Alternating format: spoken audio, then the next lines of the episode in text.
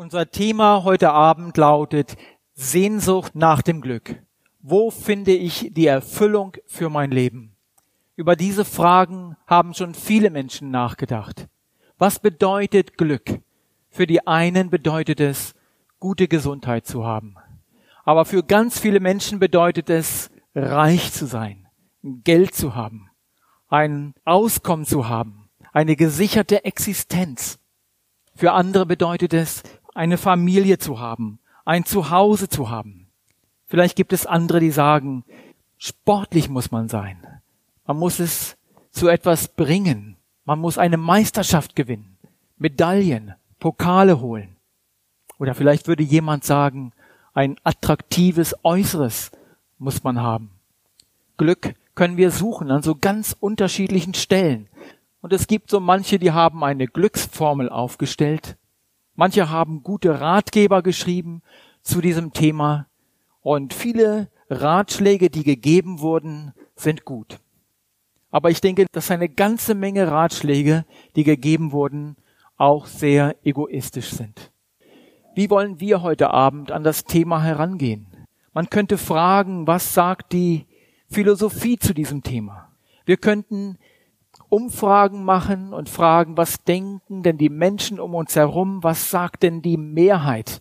Nach dem Motto, die Mehrheit hat Recht. Ich möchte heute noch von einer ganz anderen Seite kommen und ich möchte einmal fragen, gibt es Menschen in der Bibel, die sich mit dem Thema auseinandergesetzt haben und die sich auf die Suche gemacht haben? Und was ist dabei herausgekommen? Wir haben bereits eine Geschichte gehört in der Einleitung. Aber es gibt noch andere Beispiele aus der Bibel. Ich habe eine Person ausgewählt aus dem Alten Testament. Es gab einen König in Israel, sein Name war Salomo, und dieser König, der war wirklich angesehen. Dem ging es gut. Der König war beliebt im Volk, und zu der Zeit seiner Herrschaft war das Königreich Israel richtig stabil. Das Volk hatte Frieden, hatte Ruhe von den Nachbarn, und der König selbst hatte ein gutes Leben. Nicht nur, dass er Ruhm hatte, dass er angesehen hatte, er selbst brachte es auch zu großem Reichtum. Und über seine Suche nach dem Glück, nach der Erfüllung seines des Glückes hatte er selbst einiges geschrieben. Und ich möchte einen Text lesen aus dem Alten Testament, in dem er darüber berichtet. Diesen Text, den finden wir in der Bibel im Buch Prediger und ich lese einmal einen Text dort ab Kapitel 2, Vers 4. Er schreibt dort, ich führte große Unternehmungen durch, ich baute mir Häuser, pflanzte Weinberge, ich schuf mir Gärten und Parkanlagen, ich pflanzte darin Fruchtbäume jeder Art. Ich legte mir Wasserteiche an, um daraus den sprossenden Baumwald zu bewässern. Ich kaufte mir Knechte und Mägde. Ich hatte auch Gesinde, das in meinem Hause geboren war. Und so hatte ich große Rinder und Schafherden, größere als alle, die vor mir in Jerusalem gewesen waren. Ich sammelte mir auch Silber und Gold, Schätze der Könige und Länder, ich verschaffte mir Sänger und Sängerinnen und was zur Freude der Menschensöhne dient, Frauen über Frauen und ich wurde größer und reicher als alle, die vor mir in Jerusalem gewesen waren, auch blieb meine Weisheit bei mir. Ich versagte meinen Augen nichts von allem, was sie begehrten. Ich hielt mein Herz von keiner Freude zurück. Wenn man damals eine Liste gemacht hätte über die zehn reichsten Leute in Israel, dann würde Salomo dort auf Platz eins kommen. Salomo war der reichste Mann, den es dort überhaupt gibt. Aber hat dieser Reichtum ihn wirklich glücklich gemacht?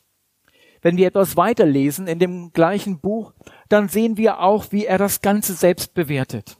In Vers 11 sagt er, als ich mich aber umsah nach allen meinen Werken, die meine Hände gemacht hatten, und nach der Mühe, die ich mir gegeben hatte, um sie zu vollbringen, siehe, da war alles nichtig und ein Haschen nach Wind und nichts Bleibendes unter der Sonne.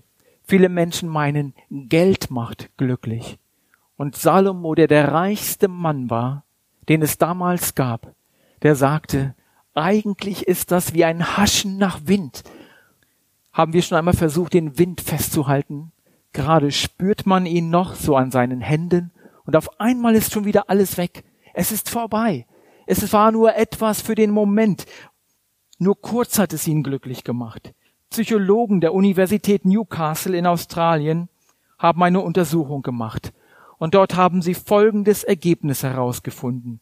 Sie sagten, Wohlstand und Geld ausgeben fördern weder die psychische Gesundheit noch das Interesse an der Umwelt. Andere haben Studenten befragt, haben die Namen einfach aus dem Telefonbuch ausgewählt und ihre Untersuchung hat ergeben, dass materialistisch orientierte Menschen eher depressiv werden als andere. Sie werden eher wütend als andere Menschen, denen Konsumgüter und Geld nicht so wichtig sind. Außerdem sind sie weniger zufrieden mit ihrem Leben und desinteressiert an der Umwelt. Man sollte meinen, genau das Gegenteil ist der Fall. Eigentlich müssten doch die Reichen richtig reich sein. Und wenn jemand reich ist und glücklich ist, dann nicht wegen seines Reichtums. Andere Untersuchungen haben ergeben, dass Menschen, die gerade einmal so viel haben, dass sie genug haben zum Leben, oft glücklicher sind als Menschen, die großen Reichtum haben. Jemand meint vielleicht, das Glück im Lotto müsste man gewinnen. Wenn jemand eine Million gewonnen hat im Lotto, ist er glücklich? Auf die Frage an solche Leute, ob sie glücklich sind, kam gewöhnlich die Antwort ja. Ja, sie sind glücklich.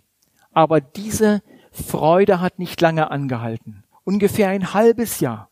Und dann war von der Freude nichts mehr zu spüren. Manchmal waren diese Leute dann sogar noch unglücklicher als andere.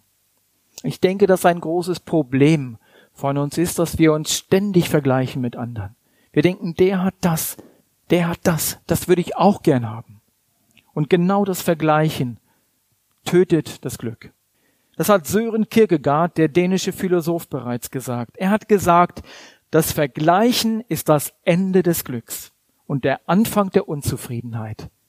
Es wird immer einen Nachbarn geben oder einen Arbeitskollegen oder jemanden sonst, der ein größeres Haus hat, einen schöneren Garten oder ein teureres Auto der sich einen besseren Urlaub leisten kann als du.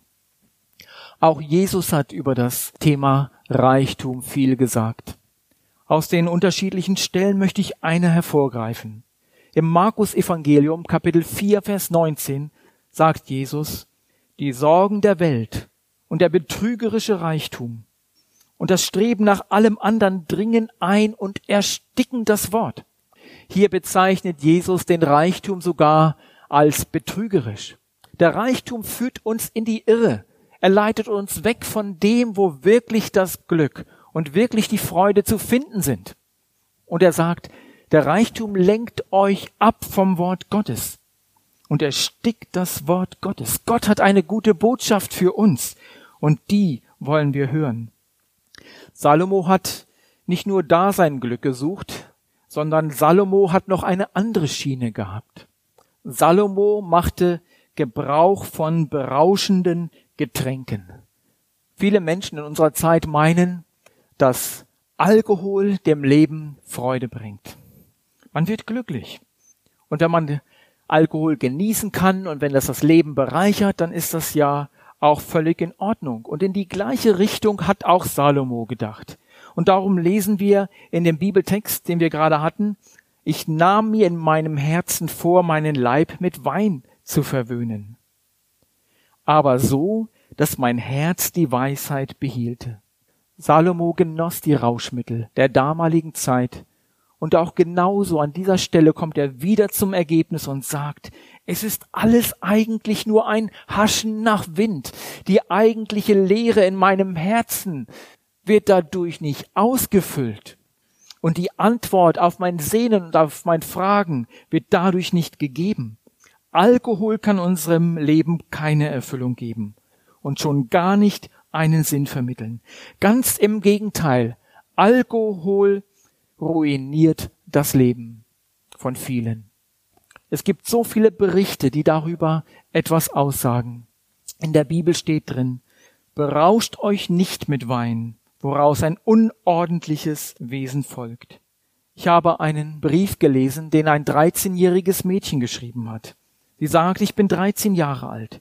Ich möchte, dass viele gläubige Kinder und Erwachsene meinen Brief lesen. Ich habe eine große Bitte. Helfen Sie mir. Bitte beten Sie für meinen Vater. Er trinkt sehr viel Alkohol. Es ist schrecklich, wie wir wohnen.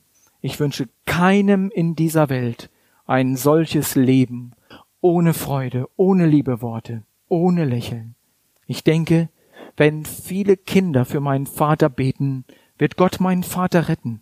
Ich möchte einen lieben Vater haben und eine glückliche Mutter und Gott Freude bereiten. Wir könnten weitermachen und eine Geschichte an die andere reihen.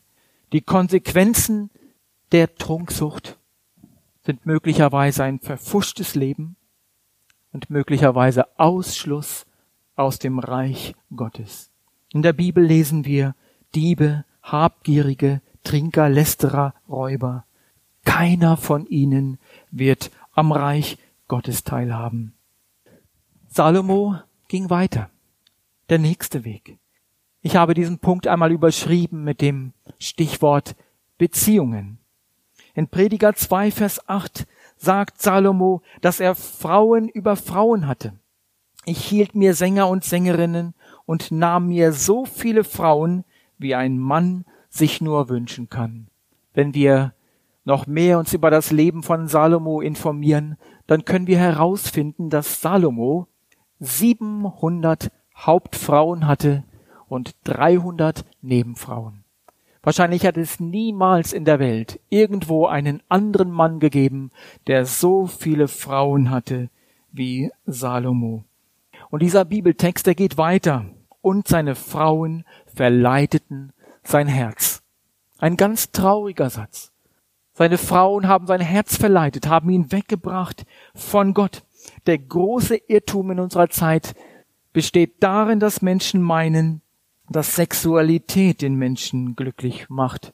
Und viele meinen, dann ist es doch auch egal wann, mit wem. Hauptsache genießen. Wie viele Menschen sind doch schon in diese Falle hineingefallen.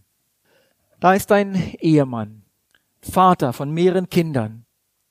Und man sollte meinen, alles in Ordnung, wunderbar, dass sie glücklich sind miteinander. Doch nach einiger Zeit stellt sich heraus, dieser Mann ist pornosüchtig. Und das geht sogar so weit, dass er sich schließlich gar nicht mehr richtig auf seine Arbeit konzentrieren kann und auf seine Familie. Seine Ehe geht zu Bruch. In einer Studie, die in auch Australien gemacht wurde, heißt es, Online-Sexsucht führt zu Depressionen. Ein Experte schildert, dass Betroffene längerfristig die psychischen Konsequenzen ihrer Sucht in Form von Depressionen und Ähnlichen zu spüren bekommen. In vielen Fällen werden solche Menschen sogar vollkommen beziehungsunfähig.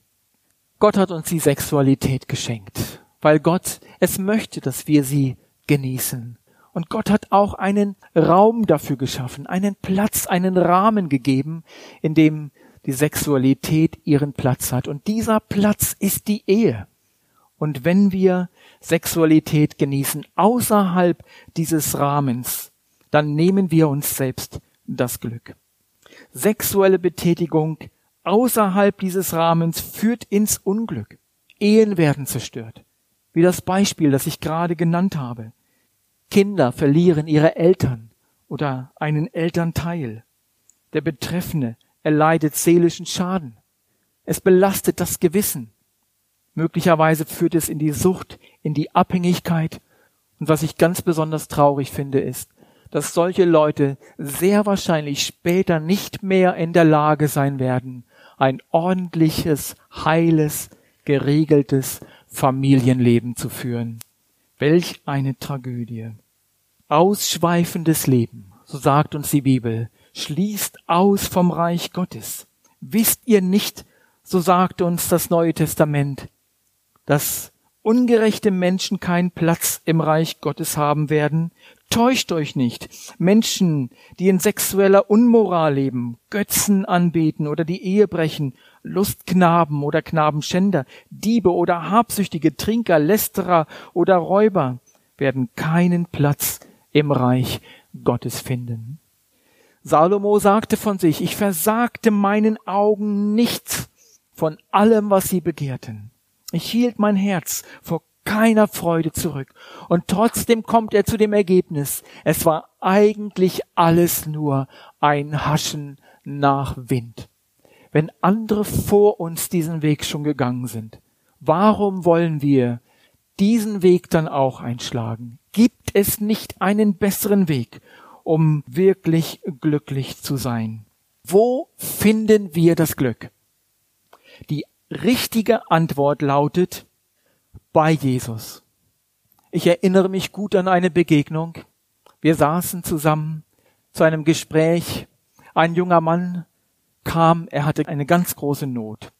Und dann saßen wir zusammen dort in der Küche und er fing an, erzählte aus seinem Leben. Sein großes Problem war seine Ehe. Vieles ist kaputt gegangen und seine Frau hat sich entschlossen, ihn zu verlassen. Er wollte alles dran setzen, um die Ehe zu retten. Er liebte seine Frau und er liebte seine wunderbaren kleinen Kinder. Was kann er nur tun? Jetzt saßen wir zusammen und überlegten gemeinsam. Vielleicht wäre es gut, wenn jemand mal mit so und so spricht, wenn derjenige mit der Person spricht. Was können wir machen? Wie können wir da etwas retten, etwas bewegen? Und als wir eine ganze Weile dann so miteinander beraten haben und gesprochen haben, ich glaube, irgendwie hat wahrscheinlich jeder von uns sich sehr hilflos gefühlt. Ich weiß nicht, ob es euch auch schon mal so gegangen ist. Da kommt jemand zum Gespräch und der hat eine Not und man will einen Rat geben, man will der Person so gern helfen, aber irgendwie hat man keinen. Man weiß nicht genau, was kann ich da nur sagen? Wie kann ich demjenigen jetzt richtig weiterhelfen? Und so ähnlich habe ich gefühlt in dem Moment an dieser Stelle. Und dann kommt mir eine Idee. Ich schlage die Bibel auf an einer ganz bestimmten Stelle. Und zwar schlage ich die Bibel auf in Matthäus Kapitel 11, die Verse 28 bis 30. Und ich drehe meine Bibel um, so dass er hineinschauen kann und bitte ihn doch einmal, diesen kleinen Text zu lesen. Der liest ihn laut vor. Dort steht, Kommt her zu mir alle. Das sind Worte, die Jesus gesagt hat, die ihr mühselig und beladen seid. Ich will euch erquicken. Nehmt auf euch mein Joch und lernt von mir, denn ich bin sanftmütig und von Herzen demütig. So werdet ihr Ruhe finden für eure Seelen. Denn mein Joch ist sanft und meine Last ist leicht. In einer anderen Übersetzung wird hier das so übersetzt, dann findet euer Leben Erfüllung. Das ist genau unser Thema heute Abend, worüber wir sprechen. Während dieser Mann jetzt diesen Bibeltext liest, merke ich schon an seiner Stimme, dass dies zu seinem Herzen redet. Dies hat ihm etwas zu sagen. In diesem Bibeltext ist die Rede von Menschen, die sich abplagen, mit großen Lasten, mit großen Mühen, die Probleme haben in ihrem Leben und die glücklich werden. Ich erkläre dann dem Ratsuchenden oder ich frage den Ratsuchenden, an wen müssen wir uns wenden, um glücklich zu werden? Was steht denn hier in der Bibel? An wen müssen wir uns wenden? Wo ist die richtige Adresse? Die richtige Adresse ist Jesus. Denn Jesus sagt es ja, kommt her zu mir alle, die ihr Probleme habt, die ihr euch abmüht mit euren Lasten. Schlage ihm vor, wollen wir das nicht machen? Wollen wir uns jetzt nicht an Jesus wenden und zu ihm beten und mit ihm reden? Und er ist einverstanden. Er sagt ja. Wir falten dann die Hände zusammen und wir beten zusammen und er schüttet sein ganzes Herz aus und sagt alles das, was ihn beschwert, Jesus. Und ich merke, wie in ihm etwas passiert. Wir haben noch über einiges gesprochen, die Versammlung oder das Treffen, das ging zu Ende und er kann ermutigt wieder weitergehen. Warum finden wir bei Jesus die Erfüllung in unserem Leben? Warum laden wir ein, zu Jesus zu kommen? Die erste Antwort, die ich darauf geben möchte, ist die, weil Jesus uns genau kennt. Wenn du mit deiner Last zu einem Arzt gehst, mit deinen Problemen, dann kann der Arzt dir Fragen stellen, er kann dich untersuchen und er kann dir einen Rat geben. Aber der Arzt weiß nicht viel von dir, nur ein bisschen. Und aufgrund dessen, was er weiß, gibt er einen Rat. Du kannst zu einem Berater gehen, zu einem Psychologen gehen und ihn fragen um Rat. Und er weiß nicht viel von dir, nur ein bisschen. Du kannst mit einem Freund darüber sprechen, der kennt dich vielleicht viel besser. Vielleicht ist dein Rat sogar noch besser als alles das, was du bislang gehört hast. Aber der weiß auch nur ein wenig von dir. Du könntest mit deiner Frau darüber sprechen, falls du verheiratet bist, einen Ehepartner hast. Und auch dein Ehepartner kann dir einen Rat geben. Aber dein Ehepartner kann nicht tief in dich hineingucken und weiß nicht, was wirklich in dir vorgeht. Jesus kennt dich ganz genau. Er kennt dein Herz und darum kann er dir helfen. Im Psalm 139 steht, Herr, du erforschst und du kennst mich ganz genau. Wenn ich mich setze oder aufstehe, so weißt du es. Meine Absichten erkennst du schon im Voraus, ob ich gehe oder liege. Du siehst es. Mit all meinen Wegen bist du vertraut. Es gibt niemand sonst, der uns so gut kennt als Jesus. Jesus kennt unsere Gedanken, er kennt das, was in uns vorgeht, er weiß um all das, was uns beschwert. Aber Jesus kennt auch, und das möchte ich an dieser Stelle erwähnen, Jesus kennt auch unsere Sünden. Er kennt auch unsere Schwachstellen, auch die Dinge, die nicht in Ordnung sind. Und Jesus legt auch seinen Finger auf die wunden Stellen unseres Lebens.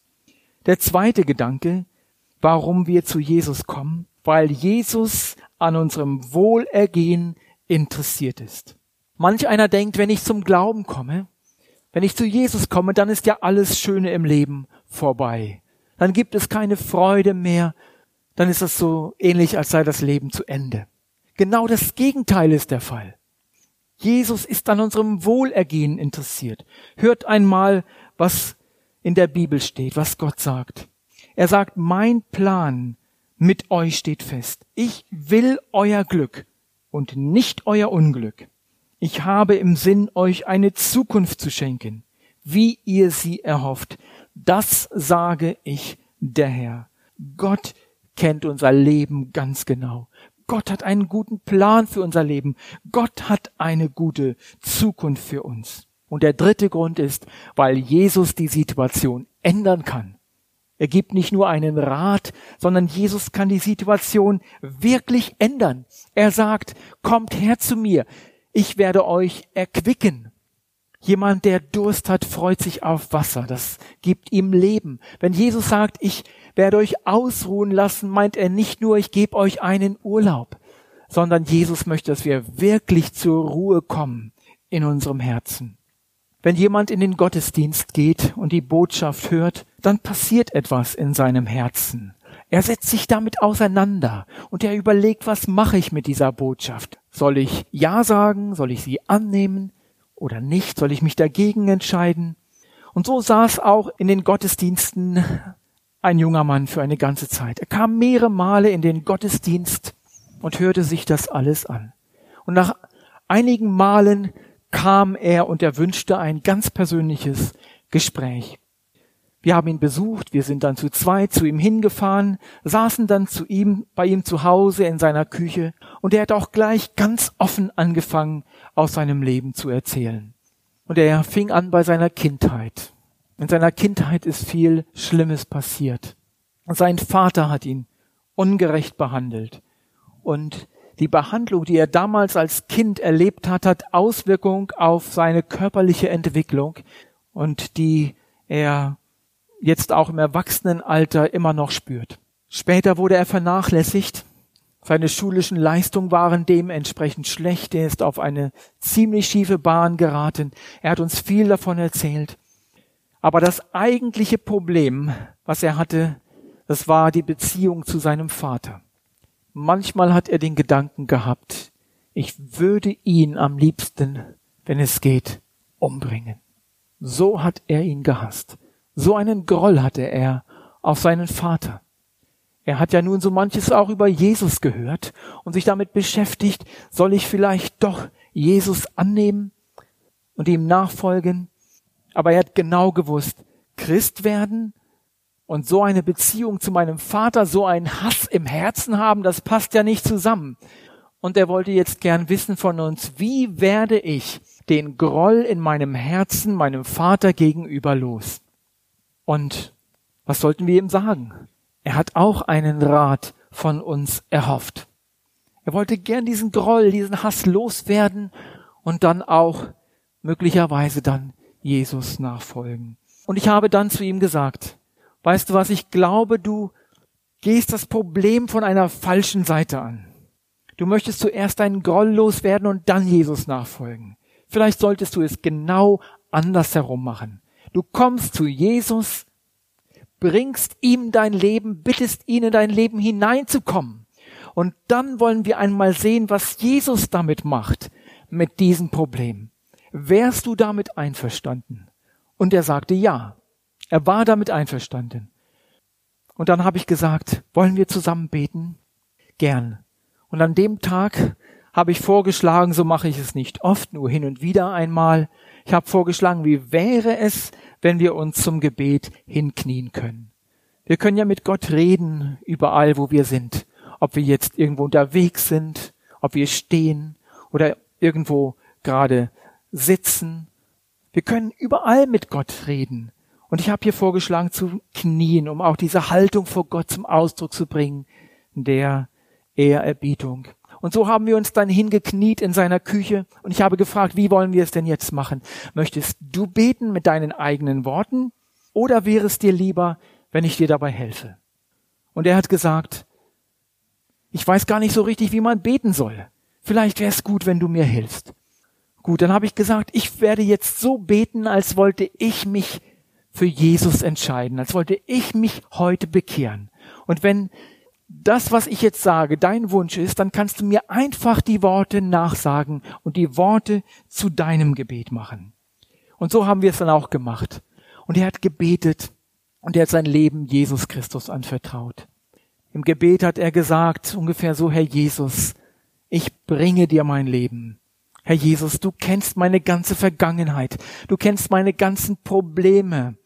Du kennst meine Sünden. Du kennst auch den Groll, den ich habe gegenüber meinem Vater. Ich bringe es alles dir und ich bitte dich, vergib du mir meine Sünden. Herr Jesus, reinige du mich von aller meiner Schuld. An vieles kann ich mich erinnern, an vieles kann ich mich nicht mehr erinnern. Reinige du mich von aller meiner Schuld. Herr Jesus, ich lade dich ein, komm du jetzt in mein Herz. Komm du in mein Leben. Ich möchte dir nachfolgen. Ich möchte dein sein, ein Kind Gottes sein. Ungefähr so ähnlich haben wir gebetet. Und als wir dann die Augen aufgemacht haben, habe ich es ihm gleich angesehen. Er war ein anderer Mensch. Er hat gestrahlt, er war glücklich. Etwas ist passiert in ihm. Er hat nicht mehr gesprochen von dem Problem, das er mit seinem Vater hatte. Später hat er seinen Vater regelmäßig besucht. Er hat ihn immer wieder besucht. Er hat sich um seinen Vater gekümmert in einer wunderbaren Weise. Sie haben auch ganz in der Nähe gewohnt. Aber dann kam der Zeitpunkt, dass er umgezogen ist an einen anderen Ort und irgendwie habe ich ihn aus den Augen verloren.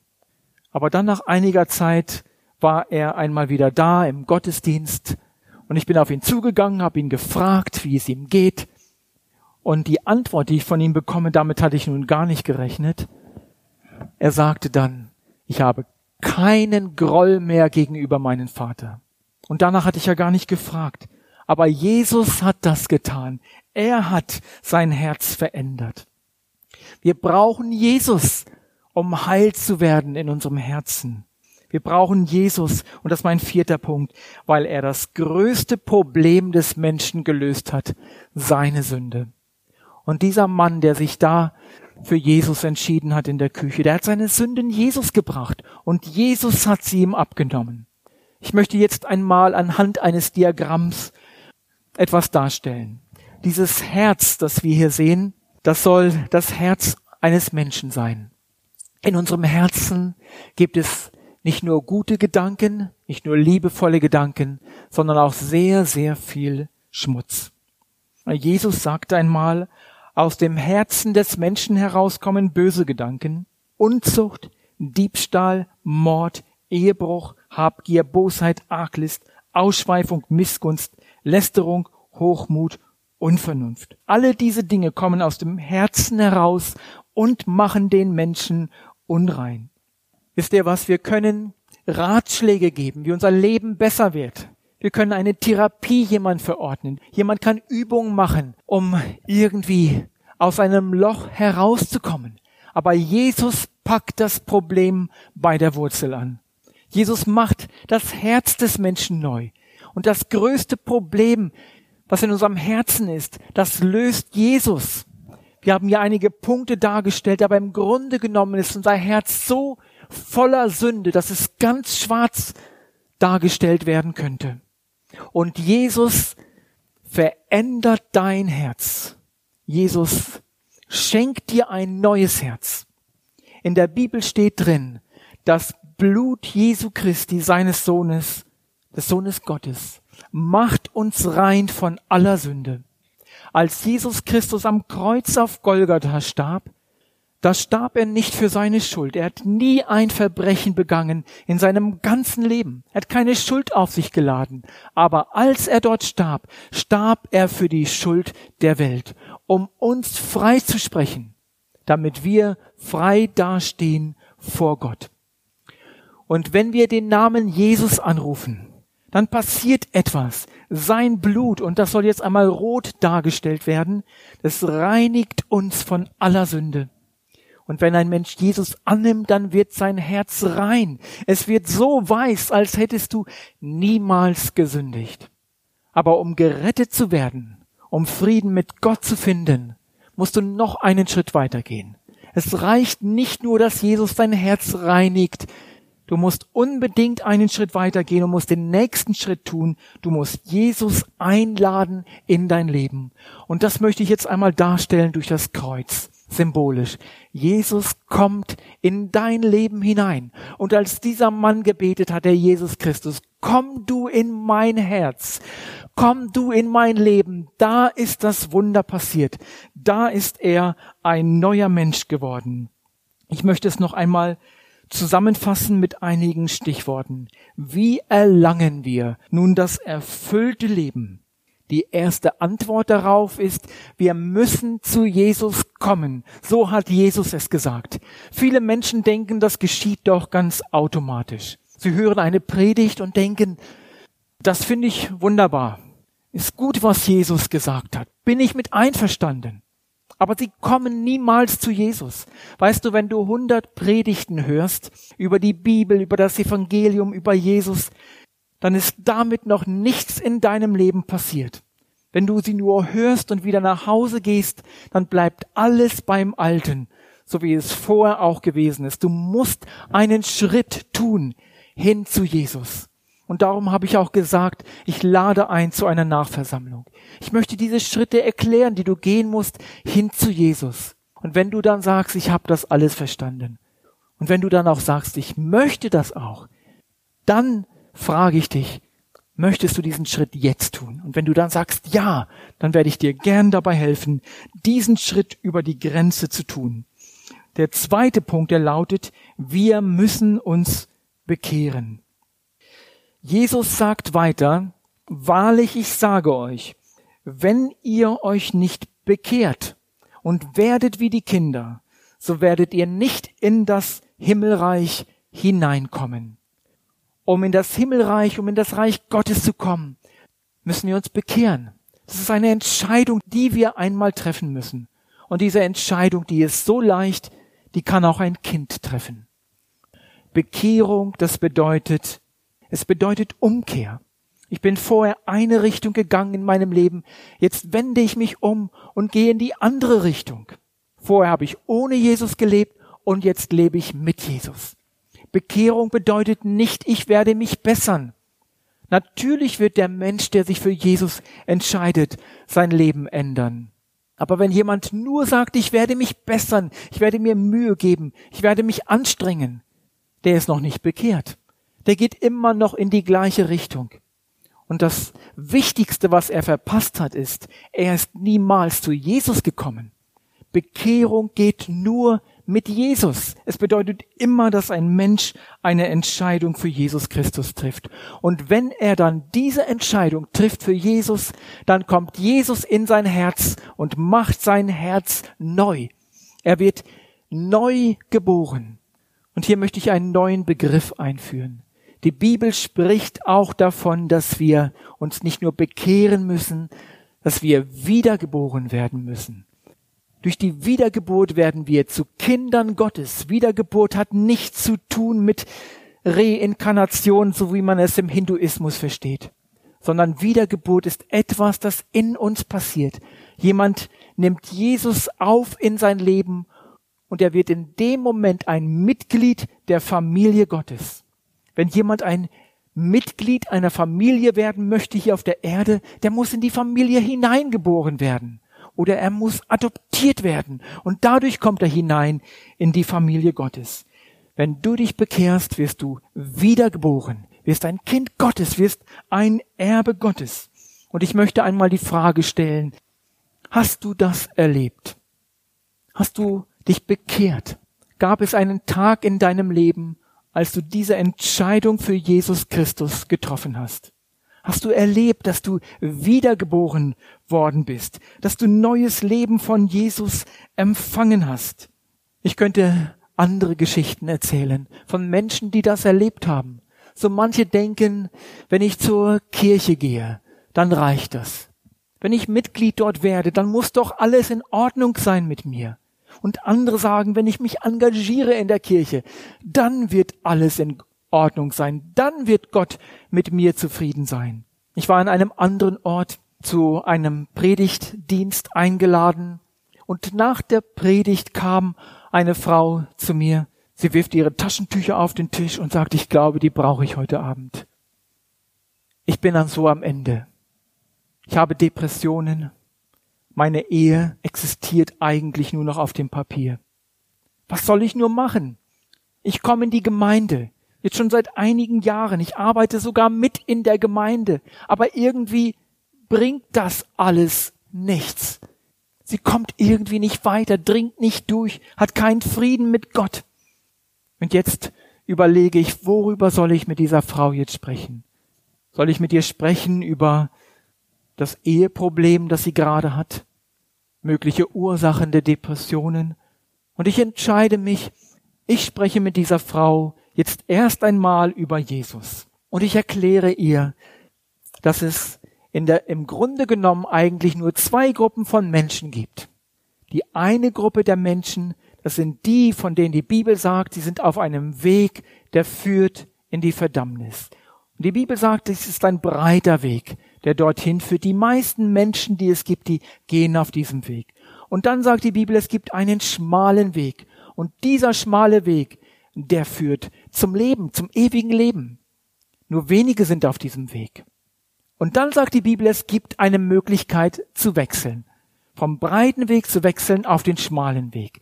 Es gibt eine Tür, durch die man hindurchgehen muss. Man kann nicht irgendwo wechseln vom breiten auf den schmalen Weg, sondern man muss durch diese eine Tür hindurchgehen. Und diese Tür ist Jesus. Und jetzt stelle ich der Frau die Frage, wie denken Sie darüber? Sehen Sie das auch so? Sind Sie damit einverstanden? Und wir sprechen eine Weile und ja, die Frau ist einverstanden, sie hat das verstanden, wie ich das erklärt habe. Und dann stelle ich die Frage, sagen Sie einmal, wo stehen Sie denn gerade heute an diesem Tag? Und sie schaut auf das Blatt, wo ich eine kleine Skizze gemacht habe und zeigt dann auf den breiten Weg.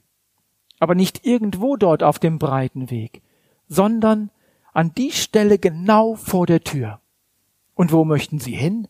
Da durch, durch die Tür, auf den schmalen Weg. Ich möchte gerettet werden. Ich möchte auch ewiges Leben haben. Wunderbar. Dann können wir zusammen beten. Und sie hat an dem Tag Jesus in ihr Leben aufgenommen. Sie hat ihn eingeladen und ihr Leben ist neu geworden. Sie ist glücklich geworden. Andere haben es ihr angesehen, die Veränderungen, die in ihrem Leben geschehen sind. Jetzt komme ich noch zu einem Punkt. Was müssen wir tun, um glücklich zu werden? Jesus sagt, nehmet auf euch mein Joch und lernet von mir. Er sagt einmal, kommet her zu mir alle, bringt eure Lasten, ladet sie ab. Und dann sagt er, nehmt auf euch mein Joch. Ein Joch, das war ein Holzbalken, der wunderbar geformt war, den man auf den Rücken eines Tieres legen konnte, zum Beispiel eines Ochsen oder eines Pferdes, um das Zuggeschirr anzuspannen. Und dann konnte man das Tier einspannen, damit es zum Beispiel den Pflug zieht oder den Wagen zieht. Jetzt könnte ja jemand sagen, ist das nicht ein Widerspruch? Jesus sagt zuerst, kommt her zu mir mit euren Lasten, ich nehme sie ab. Und jetzt sagt Jesus auf der anderen Seite, ich will euch hier eine neue Last auflegen. Wie passt das zusammen? Das passt wunderbar zusammen. Weißt du, wenn du zu Jesus kommst, dann gibt Jesus deinem Leben eine ganz neue Perspektive. Jesus gibt dir Aufgaben, wo du mitarbeiten kannst, Dienste, die du tun kannst. Dein Leben wird richtig erfüllt, weil du Aufgaben machst, die haben Hand und Fuß die haben einen Sinn und du fühlst, dass du ein erfülltes Leben hast. Jesus ist nicht so wie der Satan, der die Menschen versklavt und sie zwingt, etwas zu tun, sondern Jesus sagt, ich bin sanftmütig und von Herzen demütig. Und von dem Joch, das er auflegt, sagt er, mein Joch ist sanft. Wenn du zu Jesus kommst und dein Leben Jesus anvertraust, brauchst du keine Angst davor zu haben, sondern Jesus gibt deinem Leben einen neuen Sinn, neue Ziele, neue Erfüllung, wie wir es schon aus der anderen Bibelstelle gesehen haben. Gott hat einen Plan für dich. Ich möchte das Ganze zusammenfassen noch einmal mit dem Diagramm, das wir schon gesehen haben. Wir haben gesehen, es gibt zwei Gruppen von Menschen. Und diese eine Gruppe möchte ich einmal so darstellen. Da sind Menschen, die plagen sich ab mit ihrer Sünde. Und sie tragen ihre Sünde mit sich herum. Auch wenn sie versuchen, die Sünde zu verdrängen, sie ist irgendwo da, ganz tief im Keller verborgen ihres Lebens. Und die Sünde drückt, belastet das Gewissen. Und dann gibt es auf der anderen Seite eine andere Gruppe von Menschen, die sind zu Jesus gekommen mit ihrer Last. Mit ihrer Sünde haben sie abgegeben. Jesus hat sie abgenommen. Und Jesus ist in ihr Leben hineingekommen. Und jetzt meine Frage an dich, lieber Zuhörer. Welches von diesen beiden Herzen stellt dein Leben dar? Jeder kann sich die Frage einmal ganz persönlich stellen und dann auch die Frage stellen, welches Herz soll dein Leben darstellen? Möchtest du nicht, dass Jesus in dein Leben hineinkommt? Heute ist deine Gelegenheit. Heute ist dein Tag. Jesus ist heute hier und er redet zu deinem Herzen und er lädt dich ein. Komm zu mir, komm zu mir. Und wenn du das verstanden hast, dann geh nicht wieder so nach Hause, wie du gekommen bist, sondern dann bleib zurück zu einem helfenden Gespräch. Gerne erkläre ich dir den Weg und bete mit dir. Und du kannst es erleben, was viele andere Menschen vor dir bereits auch erlebt haben.